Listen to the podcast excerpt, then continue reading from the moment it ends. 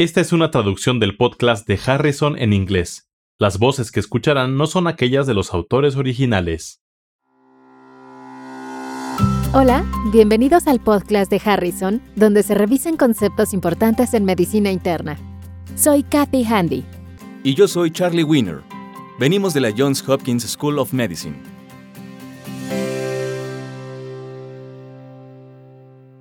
Bienvenidos al episodio 33. Varón de 68 años con disnea. Se valora a un varón de 68 años con fibrosis pulmonar idiopática en etapa terminal. Su estado funcional es muy malo. El paciente está sujetado a la cama y ha iniciado su internamiento en un asilo de ancianos. En general recomiendo el internamiento en una institución de cuidados geriátricos con atención médica, lo que puede ser muy útil para controlar los síntomas, en especial al final de la vida, lo cual puede ser bueno para muchos pacientes. El paciente recibe oxígeno crónico por puntas nasales a 4 litros por minuto, con saturación de 94% mientras está en reposo. Él no ambulaba en absoluto. El paciente reporta inquietud y disnea grave que ha empeorado en los últimos dos meses. Ahora sus síntomas son más intensos. En la exploración física los signos vitales son normales excepto por la frecuencia respiratoria de 25 por minuto. Katy, ¿tienes alguna idea sobre el método diagnóstico en este paciente? Es común que los pacientes con enfermedad pulmonar y cardíaca terminal desarrollen disnea debilitante y puede ser un síntoma extremadamente angustiante. Incluso en algunos pacientes puede ser peor que el dolor. Los síntomas a menudo no se correlacionan con parámetros objetivos, como las concentraciones de oxígeno o de dióxido de carbono. De hecho, en este caso tiene síntomas con saturaciones que se han reportado de forma consistente por debajo de 94%. Este es un ejemplo perfecto, y otra cosa que vale la pena recordar es que también puede haber causas potencialmente reversibles o tratables de la disnea. Algunos ejemplos incluyen infecciones, derrame pleural, embolia pulmonar, edema pulmonar o asma. O si hay algún cáncer, el tumor puede afectar las vías respiratorias. Dependiendo del diagnóstico y del pronóstico general, puede estar indicado el tratamiento específico para corregir la causa subyacente. Debe considerarse cuidadosamente la razón de riesgo contra el beneficio de las intervenciones diagnósticas y terapéuticas, en especial al final de la vida, antes de realizar estos procedimientos diagnósticos. De acuerdo. En este caso, no hay evidencia de infección continua o de otra enfermedad pulmonar aguda. Su peso no se ha incrementado en las últimas cuatro semanas. De hecho, ha perdido 4 kilogramos en el último mes. Con esta información pareciera que tiene una infección aguda o sobrecarga de volumen, lo que podría tratarse y proporcionar también algún beneficio sintomático. ¿Qué otras manifestaciones suelen presentar pacientes como este? Otros síntomas comunes que podrían investigarse incluyen dolor, fatiga, debilidad, insomnio o anorexia. Estos síntomas pueden ser muy molestos y los métodos para tratarlos pueden variar, en ocasiones, dependiendo de la enfermedad subyacente que contribuye a la aparición de dichos síntomas. ¿Por qué los pacientes con neumopatía intersticial suelen tener tanta incomodidad y disnea?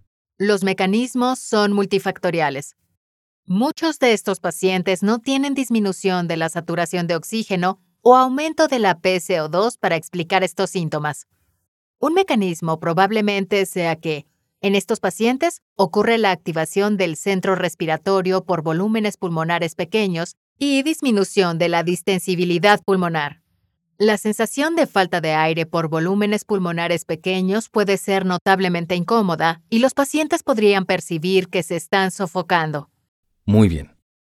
¿Cuál de las siguientes intervenciones sería el primer paso razonable para mejorar la comodidad de este paciente? A. Salbutamol. B. Codeína. C. Aumentar el suministro de oxígeno por catéter nasal a 8 litros por minuto. D. Lorazepam. E. Morfina en nebulización. Es poco probable que el incremento en el suministro de oxígeno beneficie al paciente reduciendo su disnea, dado que ya recibe 4 a 6 litros por minuto, y su saturación de oxígeno es de 94%. Dado que tiene un mal estado funcional, no creo que haga suficiente esfuerzo para producir saturación y el paciente ha informado que presenta disnea en reposo, de forma que podríamos eliminar esta como una de las posibles respuestas. El resto de las opciones mencionadas consisten en fármacos. ¿Cuál de estos fármacos consideras mejor? La codeína es la mejor opción, de forma que para esta pregunta se elige la respuesta B, codeína. Los opioides reducen la sensibilidad del estímulo respiratorio central y a menudo reducen la sensación de disnea. En pacientes que ya están recibiendo opioides, puede utilizarse morfina u otro opioide más potente en lugar de la codeína. Este paciente no ha recibido tratamiento con opioides, por lo que parece razonable iniciar con codeína. La hidrocodona podría ser otra opción en este paciente. ¿Cuál es la dosis con la que suele iniciarse en estos pacientes? Se inicia con 30 miligramos cada cuatro horas según sea necesario para pacientes que no han recibido opioides. La dosis depende de la intensidad y de cuántos opioides haya tomado en otro momento el paciente. El objetivo es suprimir el centro respiratorio lo suficiente para controlar la disnea. También puede iniciarse con morfina, 5 miligramos cada cuatro horas. ¿Qué opinas sobre el orazepam, salbutamol y morfina nebulizada? En ausencia de broncoespasmo, el salbutamol podría ocasionar empeoramiento de la disnea, ya que es un estimulante respiratorio, de forma que debe evitarse. Las benzodiazepinas, que en esta pregunta se mencionan en forma de lorazepam, pueden ser útiles si hay ansiedad, pero no deben utilizarse como único tratamiento para la disnea. Puede añadirse un narcótico si es necesario. No hay datos que apoyen el uso de morfina nebulizada para la disnea al final de la vida, por lo que yo no lo utilizaría. El punto relevante en este caso es que la disnea puede ser grave y es muy común al final de la vida. A menudo no se asocia con elevaciones de la PCO2 o reducciones en la saturación de oxígeno. En ausencia de una causa reversible como sobrecarga de volumen, es razonable tratar a los pacientes solo para el control de los síntomas. Los opioides son una medida apropiada, con el fin de disminuir los síntomas de aumento del estímulo respiratorio y la disnea. Para conocer más sobre este tema, consulte Harrison, Principios de Medicina Interna, edición 21, capítulo 12, Cuidados paliativos y al final de la vida. Los podcasts de Harrison son una publicación de McGraw-Hill disponibles en Access Medicina el recurso médico en línea que ofrece los contenidos más recientes y fiables de las mejores mentes de la medicina. Para obtener más información visite accessmedicina.com.